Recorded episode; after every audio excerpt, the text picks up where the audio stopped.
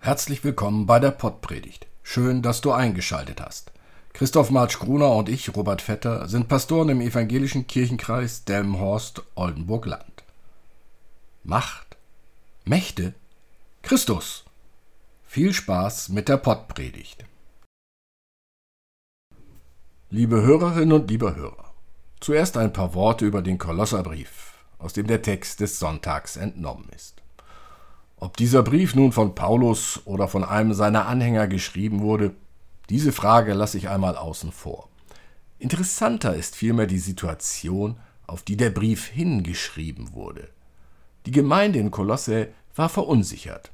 Die Umwelt mit ihren Ansichten, Regeln und Umgangsformen beeinflusste die junge Gemeinde, ja, bedrängte sie geradezu. Die Christen und Christinnen waren sich nicht mehr sicher, ob sie ihr Leben so gestalteten, dass es vor Gott standhalten könnte. Sie waren verunsichert. Sie fragten sich, ob Christus der Weg zu einem erfüllten Leben sei oder doch irgendetwas anderes, etwas, von dem die Nichtchristen und Christinnen felsenfest überzeugt waren, dass es sie glücklich macht. Hören wir, was geschrieben steht. Mit ihm seid ihr begraben worden in der Taufe, mit ihm seid ihr auch auferweckt durch den Glauben aus der Kraft Gottes, der ihn aufgeweckt hat von den Toten. Und Gott hat euch mit ihm lebendig gemacht, die ihr tot wart in den Sünden und in der Unbeschnittenheit eures Fleisches, und hat uns vergeben alle Sünden. Er hat den Schuldbrief getilgt, der mit seinen Forderungen gegen uns war, und hat ihn aufgehoben und an das Kreuz geheftet. Er hat die Mächte und Gewalten ihrer Macht entkleidet und sie öffentlich zur Schau gestellt und über sie triumphiert in Christus. Etwas anderes als Christus? Der Schluss dieses Textes lässt keinerlei Zweifel, keinen Einwand gelten. Gott hat die Mächte und Gewalten ihrer Macht entkleidet und sie öffentlich zur Schau gestellt und hat einen Triumph aus ihnen gemacht in Christus. Jawohl, Triumph. Nicht die Buchstaben irgendeines Gesetzes sagen, was erlaubt oder verboten ist. Wenn die Jünger am Sabbat Ehren raufen, was doch verboten war, so stellt Jesus fest, der Sonntag ist für den Menschen da, nicht der Mensch für den Sonntag. Ja, Jesus selbst heilt am Sonntag eine kranke Hand, einen Blinden und einen Gelähmten. Und das alles vor den Augen derer, die glauben, nur die eiserne, ja bleierne Buchstabentreue sei der Weg zu Gott. Jesus triumphiert hier über Satzungen, Regeln und Gesetze. Doch nicht nur über diese. Jesus ist auch der, wie uns die Bibel berichtet, der die Elemente beherrscht. Er kann einfach aufstehen und den Wind, die Luft bedrohen und dem Meer befehlen, dass sie stille sein sollen. Aus Wasser macht er Wein oder geht darüber. Christus triumphiert über die Elemente der Natur. Doch weil nicht sein kann, was nicht sein darf, treten nun die religiösen Machthaber auf den Plan. Wasser hat Wasser zu bleiben, und Gesetze, Regeln sowie Satzungen sind peinlichst zu befolgen. Vorschrift ist Vorschrift. Wo kommen wir denn dahin? Sie trachten Jesu nach dem Leben. Sie wollen beweisen, dass die Mächte der Welt auch Macht haben über Jesus. Sie greifen zu jedem Mittel.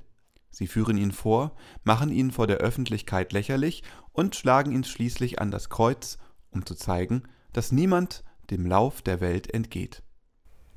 Christus triumphiert über die Priester, die den Tod zu ihrem Komplizen machen. Christus ist auferstanden. Christus hat auch über die entsetzlichste Macht auf Erden so triumphiert. Nichts ist seither, wie es vorher war. Gott hat mit Christus alle Gewalten entmachtet. Oder, wie es im Text heißt, Gott hat die Mächte und Gewalten ihrer Macht entkleidet und sie öffentlich zur Schau gestellt und hat einen Triumph aus ihnen gemacht in Christus. Christus ist der Herr über die Welt oder treffender ausgedrückt, er ist der Herr der Schöpfung. Von daher gibt es überhaupt keinen Grund, den Einflüsterungen, die auf uns einstürmen, Glauben zu schenken. Es gab einmal einen Werbeslogan, ich weiß nicht mehr wofür, der versprach Geld, Glück und ein sorgenfreies Leben. Nun, wir alle wissen, ohne Geld ist das Leben ein sorgenvolles. Wie sagt es noch der Volksmund? Geld allein macht nicht glücklich, doch es erleichtert das Leben ungemein. Aber dies ist nun auch der Punkt. Mit Geld kann ich mein Leben gestalten, doch es ist ein Irrtum zu glauben, dass Geld mir die Sorgen, also die Angst vor den Mächten der Welt, nehmen könnte. Krankheiten lassen sich nicht durch Geld verhindern, zerbrochene Beziehungen lassen sich nicht durch Geld zusammenfügen. Und Kriege werden mit sehr viel Geld geführt. Was hilft? Auch andere Mächte der Welt helfen nicht. Selbst wenn ich alle politische Macht habe, wenn alle das tun, was ich ihnen befehle, keiner mehr da ist, der mir widerspricht, ich alles erreicht habe in meiner Karriere, was schützt es mich vor dem Verlust meines Kindes durch einen Unfall? Egal, wie viel Geld oder Macht ich mir erarbeite, es wird nie genug sein, um mein Leben zu retten. Selbst wenn alles gut geht, ich ein wundervolles Leben habe, der Tod setzt dem ein Ende. Was hilft es mir denn, wenn mein Haus fest gegründet ist, der nächste Sturm es aber doch hinwegfegt? Soll ich ein stärkeres, ein stabileres Haus, eine Festung bauen? Es wird ein Orkan kommen, der auch dieses vernichtet. Was baue ich dann? Grabe ich einen Bunker in die Erde, der dann beim nächsten Hochwasser überflutet wird? Nein, so kann es nicht gehen. Irgendwann komme ich an die Leistungsgrenze, an das berühmte Ende der Fahnenstange. Diese Stütze meines Hauses kann ich noch verstärken, hier noch einen zusätzlichen Balken einziehen, doch dann ist nichts mehr zu tun. Mehr kann ich dann nicht mehr machen. Ich selbst werde es nicht schaffen. So wenig wie es gelingt, ein unzerstörbares Haus zu bauen, so wenig wird es gelingen, ein sicheres, ungefährdetes Leben zu schaffen. Stütze des Hauses, des Lebens kann darum nur der sein, der Macht hat über alle Mächte und Gewalten, Jesus Christus. Und noch eines ist von uns nicht zu schaffen, vor Gott ohne Fehler zu bestehen. Mit jedem Meter, den ich mit dem Auto zurücklege, tue ich der Schöpfung Gottes Gewalt an.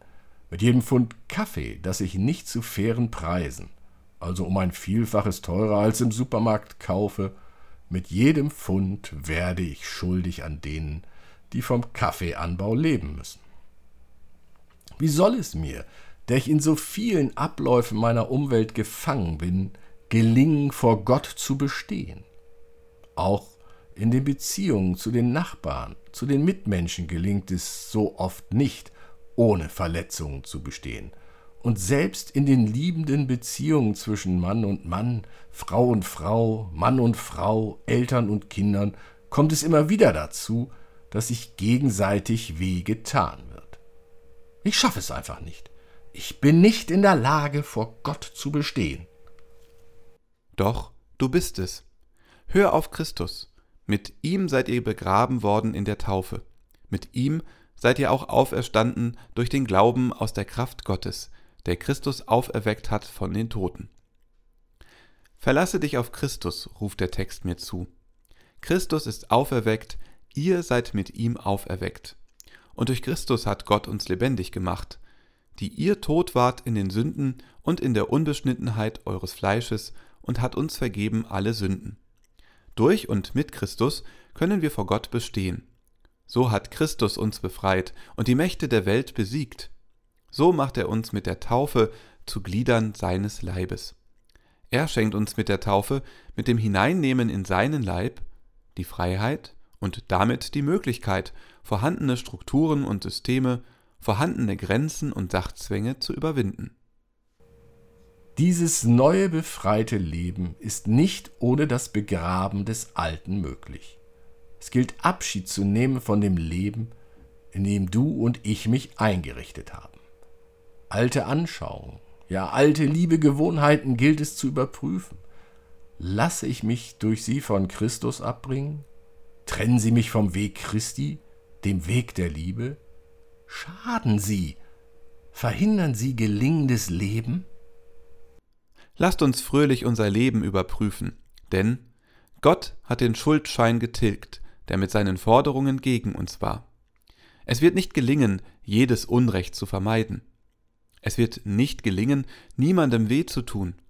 Aber als Glieder im Leib Christi sind wir selbst Teil der Liebe Gottes, von der wir so viel wie möglich ausstrahlen mögen. Amen. Der Segen des Herrn und seine Barmherzigkeit komme über euch durch seine Gnade und Menschenliebe alle Zeit, jetzt und immer da und in alle Ewigkeit. Amen.